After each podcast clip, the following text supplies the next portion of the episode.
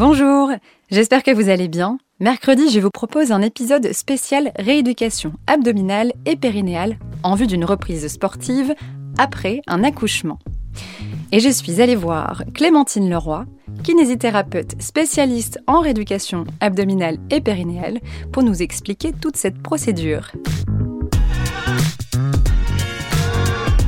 Oui, alors du coup, le périnée, euh, on, va mettre euh, l'accent dessus parce que, euh, bah, alors moi en tout cas dans la technique que je pratique au niveau rééducation abdominale, on va avoir un actionnement, enfin une mise, une contraction du périnée, en, on va dire en starter.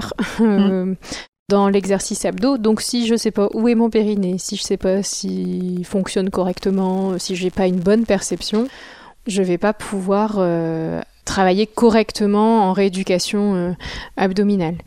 Parce que je voudrais préciser aussi, c'est que on a euh, prescription de 10 séances, mmh. donc euh, ça c'est on va dire la, prise en charge de base. De base, mais il arrive que bah, finalement ça aille mieux plus vite et qu'on n'ait pas besoin de faire les 10, ou alors on a d'autres problématiques associées et donc on a besoin de faire un peu plus. Dans tous les cas, la personne qui vous prend en charge est à même de vous dire bah là c'est intéressant de poursuivre, il faut pousser un petit peu plus. Mm. Euh, euh, voilà, et c'est pareil dans, dans, les abdos. Euh, on peut être amené à faire un petit peu plus de séances dans tous les cas.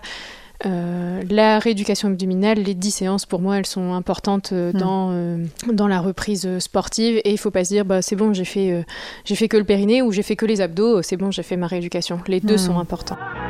Et pour écouter l'épisode en entier, eh bien, on se retrouve mercredi. Bonne journée!